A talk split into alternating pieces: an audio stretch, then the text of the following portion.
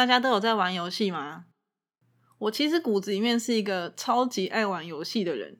在我大学的时候，曾经沉迷于两款游戏，第一款是《仙境传说》，现在好像还有在公车上面的那个侧面，好像有看到广告。第二款是马奇，我沉迷的程度是可以住在网咖三天的那种类型。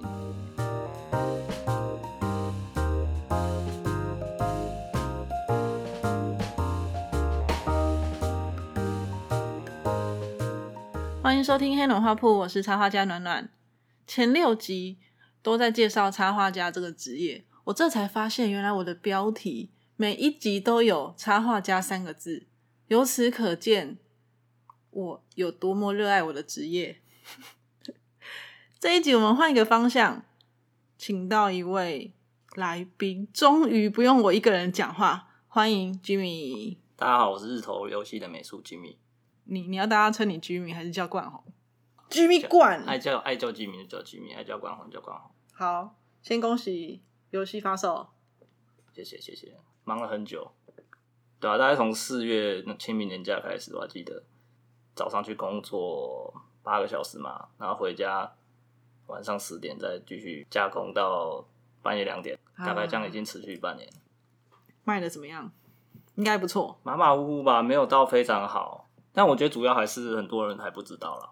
对，好，先提醒一下大家，如果你还没有玩这款游戏，或者你会介意待会讲到一点点的游戏玩法，或者一点点的剧情的话，也就是说你有游戏洁癖，那可以先暂停一下，去玩完之后再回来听，效果尤佳。那么我们来介绍一下居民馆。嗯，我想在这之前，我们可能要先跟大家交代一下我们两个的关系。其实我们是一对夫妻啊，这就是为什么我可以这么快取得独家的专访。好，那呃，哎，你之前是中央画材系的吗？要扯到这么久之前的事吗？哎，不，不想让大家跟。可以啦，嗯，好好讲啊。呃，对我以前是念中央画材系，念到大二结束，觉得。因为那时候大二升大三，很多人都跑去找教授做专题嘛，然后我那时候才真的惊觉说，要我进实验室跟着一个教授做专题，哎，我还真的不太想，抗拒感很强。因为大一、大二大部分都是在念理论的东西嘛，就是其实跟高中很像，就是高中的延续，就是一直念理论、念理论，然后你就会说服自己说，哦，好像我还蛮喜欢，或者是你会去看一些科普书，去看一些科学家的自传。就试图让自己喜欢上的东西，但其实真的有人压着你头去要去实验室做实验，要跟教授的时候，你才发现自己其实很不喜欢。然后那时候我就呃觉得心里下定决心说，不管怎么样，硬着头皮就是要转跑道。然后那时候刚好学校里面也有一些学长姐，就其他科学学长姐，我就我所知，他们也是从比如说从中文系转跑道到。视觉传达相关的研究所，然后我就听到那时候就很很鼓舞嘛，就是觉得说，哎，好像有人可以问，然后好像真的有可能，然后我就大三那时候有去补习啊，怎么样的，然后就最后很很幸运的就转跑道这样子。那你后来就考上研究所？对，是实践研究所。对。那在考考试的过程当中，你有很辛苦吗？因为你毕竟是从零开始的一个新手嘛。对啊啊，其实实践不是一个很好考的学校，就是它跟其他学校的招生方法有点不太一样。那所以那时候我也不觉得自己有机会啊，反正就是去玩的啦。那实践也是最后一件考的，那我就跑去玩。嗯，然后也不会觉得自己会上。可最后刚好我们那一届好像，呃，我发现我的同学都是其他一般大学转过去的。因为我们班上有很多人都念一些奇妙的科系，什么法律系的啊、昆虫系的啊，对，刚好有这种特色，那我就上车了。那后来你研究所毕业之后就出国了吗？我没有毕业啊。啊，对你没有毕业。对啊，半途跳车，就读到一半出国了，拿着国家的钱。嗯，没错没错，就是呃，哎，那时候就是跟着同学去参加那个什么。教育部的那个精英计划，嗯，对啊，然后就参加一些工作营嘛，最后还要准备语言，然后就去去美国玩了一年。羡慕，对啊，被人家一直亏。那好，回来之后你就直接工作，对不对？对。进了哪一间公司？这要讲吗？反正就是一间不用讲名字啊，广告代理商啊。然后那个老板刚好他就是他有个梦，他想要做那个幼教的 APP，而且他想要搞很大，他还想要自己做硬体。对对，非常非常有梦的一个老板。然后他就他也不知道找谁，反正就找了一个主管，然后带了一批人。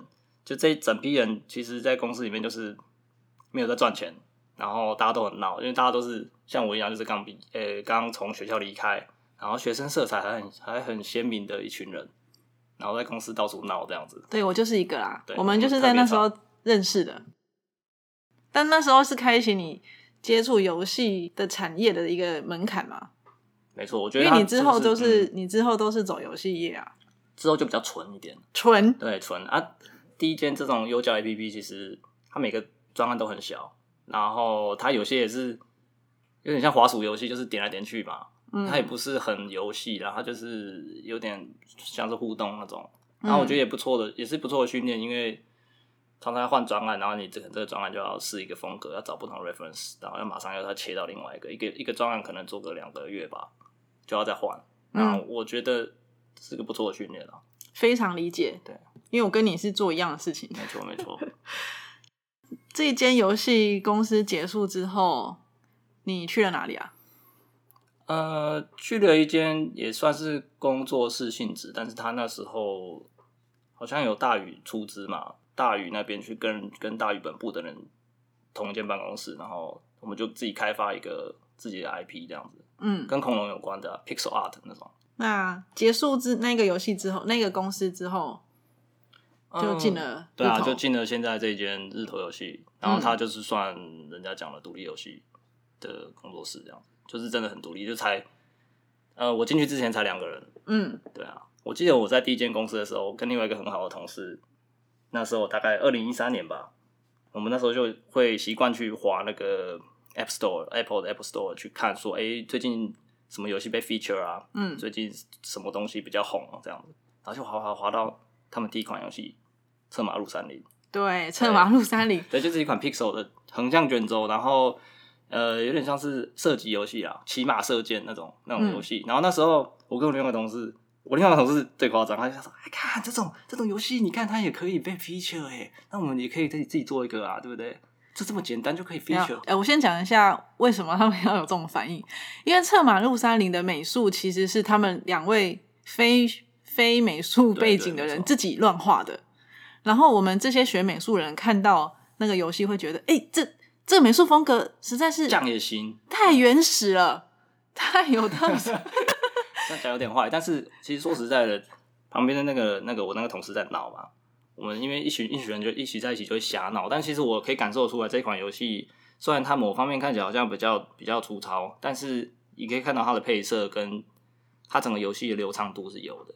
也就是说，这两个非美术科班出身的人，其实有相对的美感。他们有他们的美感，我其实那时候隐约感觉到，但是你知道，一群男生在一起瞎闹的时候，就是什么话讲话都讲很难听。嗯，然后最有趣的是呢，两年之后我就进了这家公司。等下你确定讲这个，你那个同事不会不高兴？没有，后来我知道他是工程师画的时候，我就真的给他一个 respect，你就跪了。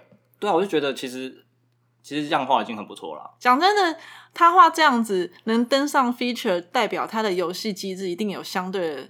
的强处，不然画这样怎么可能会登上 feature？、嗯、其实他画的，我我坦白讲没有到非常差。你整个动起来，你要看整体啦。就是你当然静态图看起来就是比较智能，但是你动起来，它就是有它的 feel、嗯。然后其实我看玩家评价，其实也是好评，就因为很好玩啊。对，好玩。没有很多人也会觉得说，它整个玩起来那个气氛很棒。其实、哦、其实代表他美术没有差。然后第二款，他们第二款做的又更好，就是那个水墨风格的缩剑。嗯，对。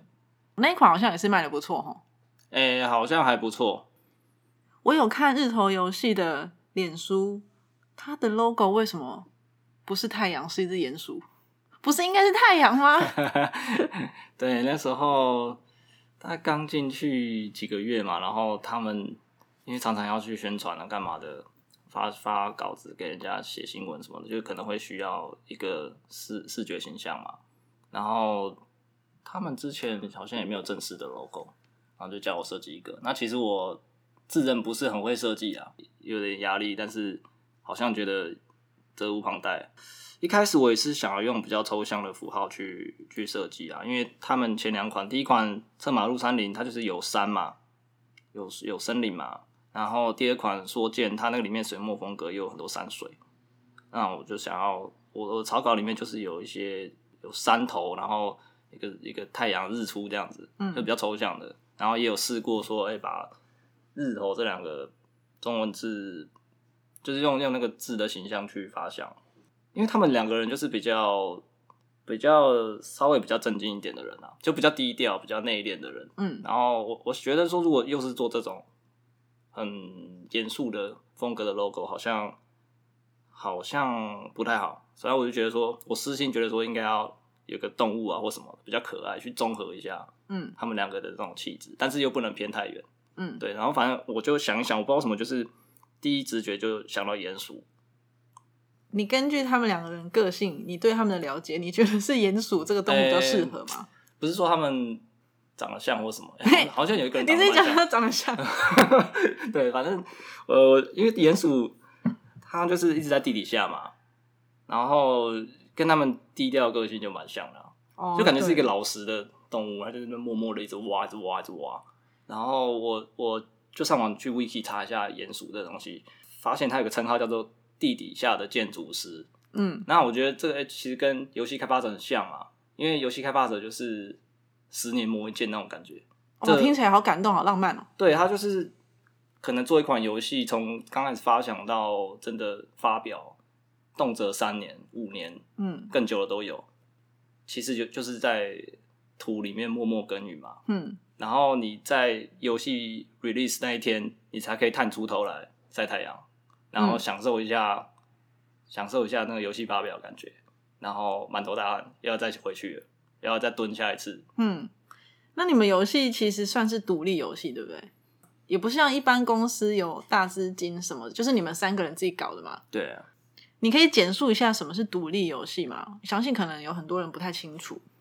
简单讲就是资源比较少嘛，相对来说啦，嗯然后规模也比较少，嗯比较少人，自主性比较高。嗯你常常会听到一些在做独立游戏的人，你去去访问他，他就会讲说，哦，他可能以前是待大公司，他就是觉得说，哦，他在那边有志难伸，他可能有个游戏 idea，可是大公司里面因为层层架构嘛，就是他没有办法主导整个游戏的走向，他就要做一些拔辣的游戏，他就觉得，哎、久了之后，然后觉得 why not 自己做一个觉得还不错的独特玩法的的的的游戏，所以他就会跳出来自己做。其实现在很多号称独立游戏也没那么独立啊，他就是可能大公司他想要，他本来有自己的 IP，有自己的形象，那可能他想要打掉重练，再出钱搞一个工作室，然后换一个全新的名字，那他找人找人来做一个跟他们原本的品牌形象比较不一样的，看似比较小规模，但其实背后有一些资金。嗯，那这种可能有些人也会把它叫独立游戏，哦啊，但我觉得这不是那么重要了。反正反正一般我们讲独立游戏，可能第一印象就是呃，好像风格比较特别，然后玩法独树一格这样子。嗯，嗯对。那你们这次推出的新游戏叫《卡头》，它的玩法其实蛮像一个桌游叫卡尔卡颂，对，然后又有点结合拼图的感觉。他当初我是没有参与到讨论，但是他的想法可能是说，诶、如果我今天有卡卡上这个东西，那想一想，它上面如果有个有个人，有个主角，他在那个上面上面那个世界看到了一个 NPC，然后要怎么如果跟他互动，有故事会发生什么事，听起来好像蛮有趣。一开始的构想是这样，那你当初在面试的时候，呃，应该说你当初进这间公司有玩到他们的 prototype。对，身为一个美术，你心里有想说：“天哪，这东西要怎么做？”你有这样想过吗？有啊，一看就知道说会搞很久啊。对，这样你还要进去？呃，可是我觉得还蛮有潜力的啦，觉得有趣啊。然后那时候刚好在前一间公司，也稍微有点倦怠感。那你们这一款游戏其实其实玩法非常的特殊，你可以稍微介绍一下你们这个游戏的玩法跟一点点一点点故事，这样吗？呃，我故事简单带一下好了，反正、不要爆雷哦，不要爆雷。不会爆雷，不会爆雷。嗯，就是主角叫卡朵嘛，卡头就是就是主角的名字，然后卡头其实是制图师啊，cartographer，然后我们取前面的卡头那个字根，嗯，对，然后主教是他，他跟他阿嬷是探险家，也是制图师。故事一开始，他们在飞行船里面，在天空飞来飞去，到处到处探险。然后有一天，就是他阿嬷秀给他一个地图，然后地图就是有点像一个纸上世界这样。然后他就秀给他看，说：“哎，我把这个这个地图碎片其中一个板块移到另外一个地方的时候，他看到飞船外面的风景，真的下面的地貌就跟着改变了。卡朵看起来就非常的惊为天人。然后他趁他阿妈睡觉的时候，就真跑去把其中两块，就是一块是暴风雨，一块是飞船，就把它兜在一起。嗯，然后呢，就出事了，就是出事了，出事了，对，然后玩出事情了啦，对，玩玩大玩玩太大，然后就遇到暴风雨，他跟他阿妈就就失散，因为他整个就吹到那个那个飞行场外面，然后整个地图都碎掉了，碎裂成好几个碎片，所以你就掉在一个一个岛上，然后你要开始去找其他散落的地图碎片，要要想办法怎么跟你的阿妈团聚，所以这就是一个呃孙女寻寻骂的故事，哎差不多就是这样子。然后透过一些特殊的能力去找到他的阿妈。对啊，玩法的话，就是我刚刚讲的，跟卡拉松很像。你一开始在一个地形上面，然后你可能会捡到地图碎片，地图碎片就是新的板块嘛，就要看它的地形怎么样，去接接起来之后，你就可以走到那个上面，然后你的地貌也可以随着你旋转去做改变，怎么接都没问题啊。我试我们试过了，就是你可以随便接，所以每一个人拼起来都不太一样。怎么接都没问题。对，然后你会看到一些 NPC，然后 NPC 可能会叫你帮忙，那你叫你自己要去想说，他那句话代表意思是要把这个板块拼成什么样子。你解谜之后，你就会有一种啊，心意相通，跟我们游戏设计者心意相通，感觉说，哎，对，就是这样子，我好天才。我在玩的时候，我也觉得我自己很天才啊。对啊，就我觉得好像看很多实况组解出来那一瞬间，就会觉得 Yes yes，真是太天才了。那你你们那个游戏就是会一直你要透过旋转的方式，然后把地图跟地图接在一起吧？可是你身为美术，我那时候看到这个玩法，我真的不知道这东西该怎么画。尤其是你每一块的图上面，其实它是必须是一个四方连续图档，对不对？对，那你要怎么样让这四方连续图档在四面旋转的的每一个面都可以跟和其他的板块连在一起？其实四方连续图，顾名思义，它就是要它就是要可以接啊。嗯所以你做出一个四方连续图形，你贴在地表上，就是它可以无限延伸嘛。嗯那其实跟你想的一样，我一开始在想这个事情的时候，我也蛮头大的。我还那时候还没有想到用四方连续图去做，我本来还想说，我先用一一块纯纯纯色板，然后上面再贴很多拉里拉扎的材质。我讲材质不是那种整块的，是那种笔触，小块笔触，一小块笔触。哎，等一下，呃，你们当初的企划，他在做这东西的时候，他没有在考虑美术在制作上的难度，对不对？他就是他当然不会去想这个啊，他就是想要没办法做了。嗯、呃就是你在美术上面是你自己研发出来的方法，对，你自己要去想办法解决这件事情。然后跟工程师讨论，还是你自己觉得说，我就是觉得这样可行？呃，基本上没有做不出来的游戏啊，哦就是看你的想法怎么样。嗯，对，就是如果你想法够厉害，基本上一定可以想到办法去做。那时候我也是要要要想一个我自己可以 handle 的的方法嘛，嗯然后你再跟工程师讨论。嗯，那我也不是那种很技术挂了，就是呃，因为有有些很厉害的美术，他很懂城市，然后他就会去知道说要要怎么去用更简单方法做。可是我那时候能想到，就其实就是用四方连续图形，然后再配合一些遮罩，去把那个地貌做出来，然后它就可以无缝接。其实我们的地地表就是很多的，你可以把它想象成一块二零四八乘二零四八 pixel 的一个面板，然后你可以去决定说它最底层是就是一个正方形，一个矩形，它当底嘛，嗯，然后它上面可能会有一个对角线的画过去的一个一个三角形，然后可能边缘是一个草皮的材质，就是去画一些 Kiga 的那种那种东西，然后你就指定说我这一层要灌上什么四方连续材质。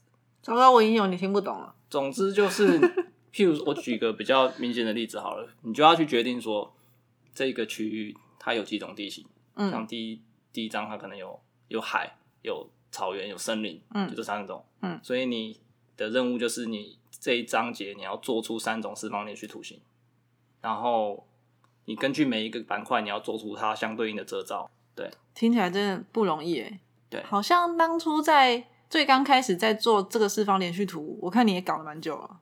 其实到最后一直都搞很久啊，因为做这种四方连续图形，它的难处是不是只是要可以接这么简单？是你要去想它要做出差异啊，因为它颜色跟彩度如果没有差异够大的话，你人走过去，你不会感觉说哦，我到了一个新的地貌。那我们是希望说，呃，企划也希望说，我们走过去的时候，你真的感觉说我跨入了另外一个领域，嗯，啊、那你你要画材质，你可能会想到画得很复杂嘛，就是有它的趣味在，嗯。可是看起来就很乱，它就像一个视觉噪音的一个东西，嗯你会强调前景，要解谜的成分，所以你就要去降噪，可是你降低之后，它看起来就很无趣，这两个是一个互相矛盾的东西。到现在还是常常需要，可能花一整天的时间做一块材质，因为我常常要，我常常要丢到那个 Unity 上面，直接让角色去上面走来走去，哼不，是在 Photoshop 看就 OK 了，因为 Photoshop 跟你进 Unity 之后，它是有有一点透视的，你真的要上去走来走去，你才会知道。所以你画一个材质的时候，你不是只是画材质而已，你还要去想说，我上面可能会放什么东西，嗯我大概会怎么画，你要先测试一下你这样子有没有搞头。所以这样哦来回一天算客气了，有时候算客气了。有时候真的是做了一个快一个礼拜，然后我做了一整个章节四四个材质，然后我真的摆一些东西上去给大家看了之后，发现不行觉得，好像哪里怪怪的。这种状况很很多次，就是你就觉得可能还可以更好，啊啊，就要再从事。因为你真的不从事的话，你会不会很麻烦？你后面都都白做了。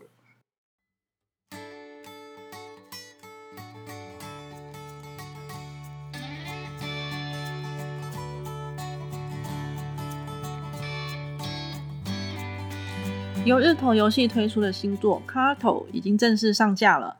这是一款解谜游戏，玩家将会扮演如同上帝一般的制图师的角色，自己开创世界版图。谜题一道接着一道来，玩家必须使用前所未有的新玩法解开谜题。解开的时候会觉得自己难道是天才不成？游戏美术清新可爱，音乐也非常的柔和。解谜的时候可以好好思考，还可以从中得到人生的启发。我自己在玩的时候，真的记下了几句箴言，真的还蛮有用的。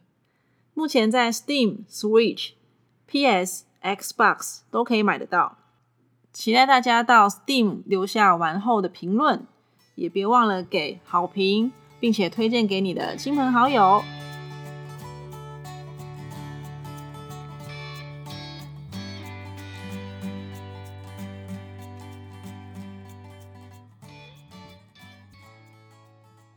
OK，我们回到一下故事的主要架构好了。主角卡朵为什么他可以拥有旋转地图的能力？是因为制图师吗？还是他是一个上帝的感觉？嗯，其实这个故事设定，我们也是到很后面才真的认真去面对啊。因为所以你们 你们刚开始是想说，我就是先做了，然后故事怎么样，whatever，我那时候才来想。对，因为我们企划阿国他就是以游戏玩法见长，但是故事他比较头痛。嗯，对，那他呃想到一个游戏玩法之后，他就恨不得说，哎、那个谁来都好，帮我把这个故事那个谁来？对对对，反正就是他对这个事情对他讲很痛苦，啊，其其他人也不太会想故事，因为你们没有请一个专门编剧的人嘛。一开始没有，然后我们也是很后来才面对这件事情，然后就在想说，这个主角到底是什么什么名什么种族什么来历什么来历，然后嗯他到底为什么有这种何方神圣，为什么会有这种能力这样子。然后一开始是有想说他可能是住在云端上的人，就是有点像神的子民那种感觉，但是后来也没有用这种设定，可能我们也是保留给大家去想象啦，因为我不太想要一个游戏就是好像有个神，然后其他人都是次一等那种感觉。嗯我们比较希望营造出的感觉是，哦，我们跟那些他遇到的人算是比较平等的关系，嗯就也不要分什么哦，我比较厉害，然后你比较不厉害，好像他们都是附属品这样子。嗯，所以故事里面的居民他们是知道有制图师的存在吗？呃，也就是有某可能有某几个 NPC 略知一二，就是认识可能知道他阿妈这样子，就哦，就是长者类型的角色。对，当你知道这个故事，然后你在画的时候，你对整个世界有什么出奇的想象吗？出奇的想象，就是你还没有画之前，哦，出奇的，你还没有画之前，你会对这个世界有什么想象？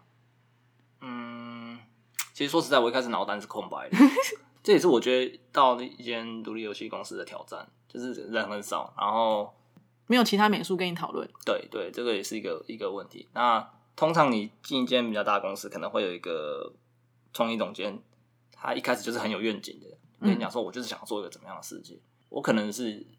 比较习惯跟很有主见的人一起工作，有人给你指令，对，有指令，然后我才会有那个动机说，哎，我想要帮大家一起完成。嗯，对。那我比较，我这个人比较少，很主动的想说，我真的好想做一个什么事情。我通常有点像拼图，就是要跟人家斗在一起，才才会发挥那个力量。哇，对，用拼图来形容真是贴切。我自己觉得我是这样，顺便打广告。对。对对对，跟游戏性有有有 match 这样，然后呃，我觉得其他公司公司其他的角色，呃，其他的人也是类似，就是他们也蛮随和的，就是没有没有特别的主见说一定要怎么样，嗯，但其实他们是有很有鉴赏力啊，但是所以你提出来之后，他们可能觉得这里不好，那里不好，嗯，对，那但是呃，我们大家都没有一个人很主动的说，我就是想做什么。那所以大家很容易就就会停在那边，所以你们的气氛会比较像是，呃，大家对这个世界其实没有很具体的想象，但是一开始没有，一开始大家都是脑筋一片空白。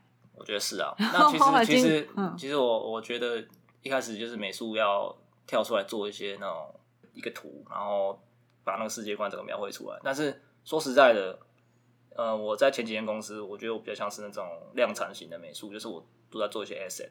就是最终你游戏会看到那个美术，所以我刚进去的时候，我对我自己画图还不是很有自信，因为我可能也是在一个风格转换的的路上，那个时候我就比较抗拒去做这件事情。但我我事后觉得我真的应该要跳出来做，因为这个东西没有的话，大家很难讨论。因为本来你在大公司是人家给你东西你去 follow，甚至你只要做一些小元件，你看不到全貌，因为那时候时辰很赶嘛。嗯，你不太可能。像那种传统的流程，就说我还要做一 concept art，然后角色设计前也要做的很严谨，这样子。我们通常就是就是直接画一个风格，那个风格可能就很接近最后游戏素材要用的东西。嗯，然后就赶快做了。如果你再犹豫的话，你真的做不出来。你你两年内你很难，一两年内你很难把一个东西真的做到很好。那我一开始进去的时候，其实我也是比较急，他们给我一段时间去试风格。我一开始也是试了几种，然后我试一试之后，我就忍不住想要。画比较接近完稿的东西去测试，因为我是那一种，我看到完稿的东西，就是真正可以玩在手上的东西，我才有那个信心去说，哎，这个这方向对了，我再继续做下去。如果我只是把图画出来，我很难说服自己说这个东西可以 work。我一定要看到最后互动上是好的，我才可以说服自己去做下去。你两位同事是希望你可以多尝试，不要这么早，对，不要这么早定下来。反正我前前后后改了。蛮多次风格了，我改了两三种。第一次觉得太拘谨嘛，后来我画了一个比较奔放的，可是颜色太鲜艳了。一开始他们觉得，哎，这不错，好像蛮蛮不错的，就是有点奔放。但是看久了就是觉得眼睛不太舒服。他们没有讲，可是我自己觉得。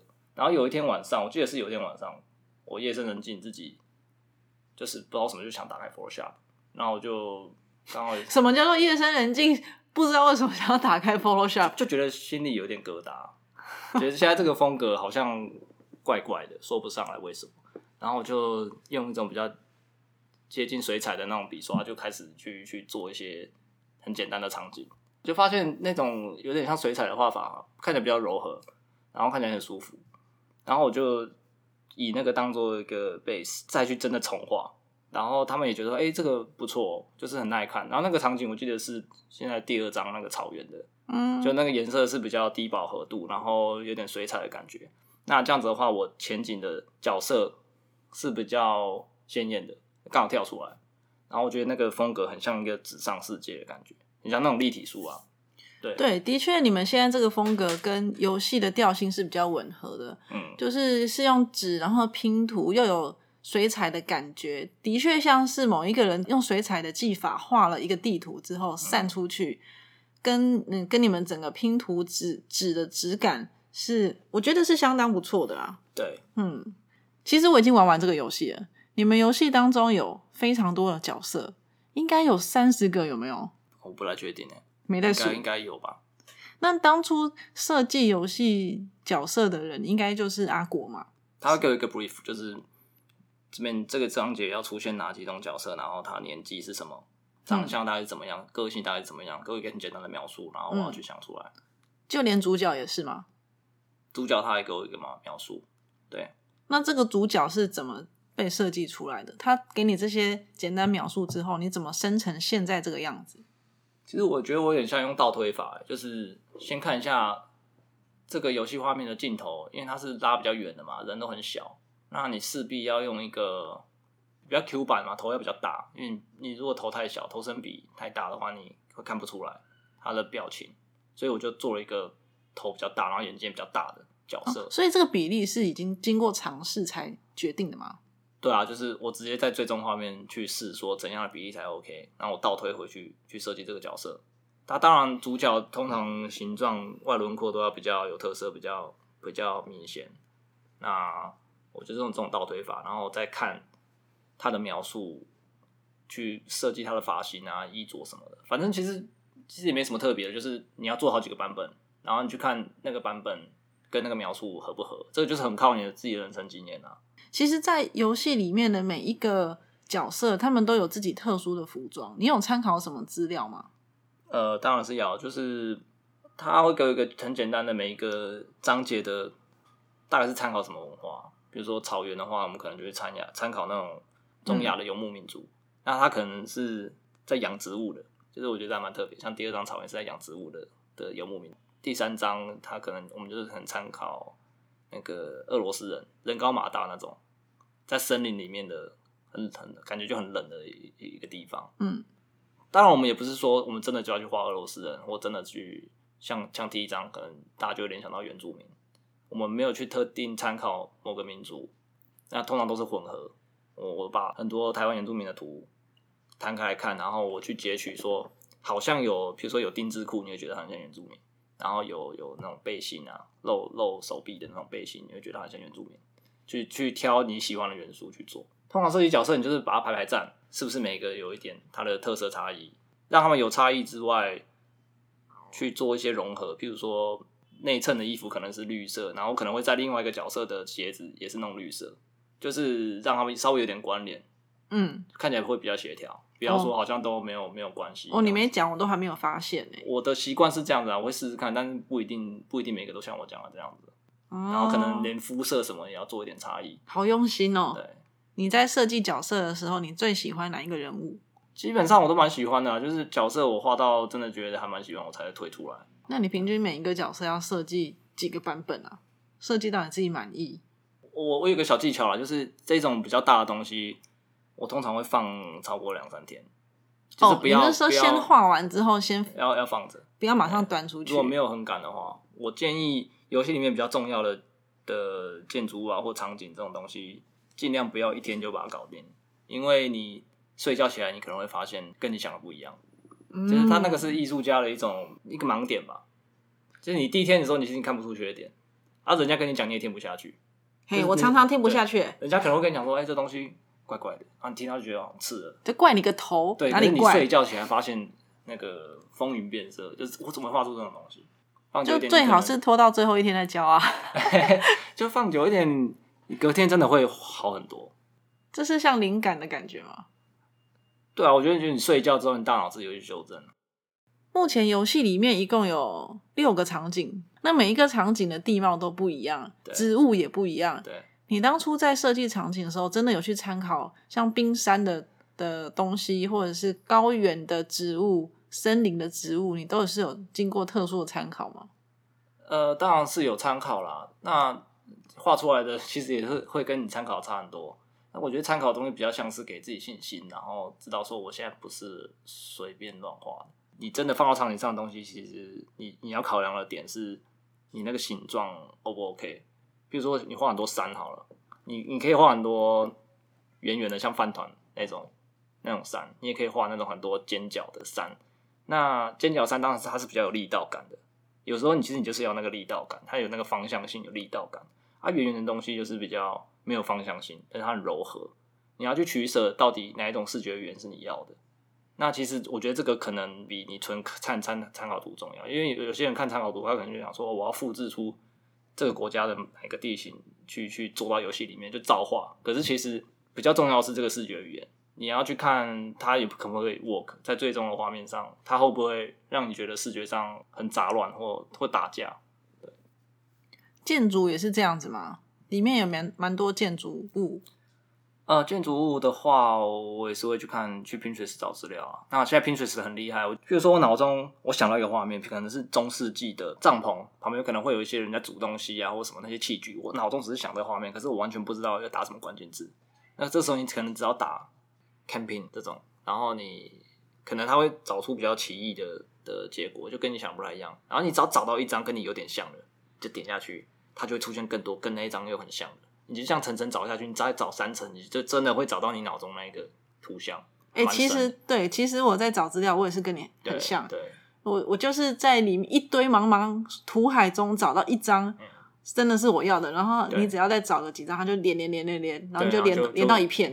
对，就就按不完，就一堆图可以参考，就是进入后花园的感觉。对对对对对。然后因为有时候你常常画很多器具嘛，那你你没有看的时候，你就脑筋一片空白。可是你有找这些 reference，真的差很多。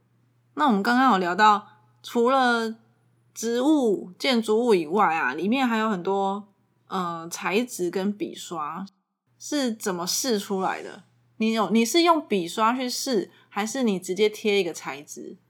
我是用笔刷去试，所以你不是直接弄材质进去？不是，从来不是，因为我觉得直接贴图片不太好管理啊，就是那个 quality 那边缩放。我觉得那个图层看起来会很乱，然后我就觉得说，其实你笔刷可以做到一样的事情，因为你笔刷它里面 Photoshop 的设定也是它会读另外一张材质，那其实是一样的意思啊。对，那我就会我的兴趣就是定期去上网找一些人家做的笔刷，我三不五时会做一件事情。对你对笔刷这件事情非常迷恋哎，就还蛮有趣的啊，因为我觉得好像在在找找装备那种感觉。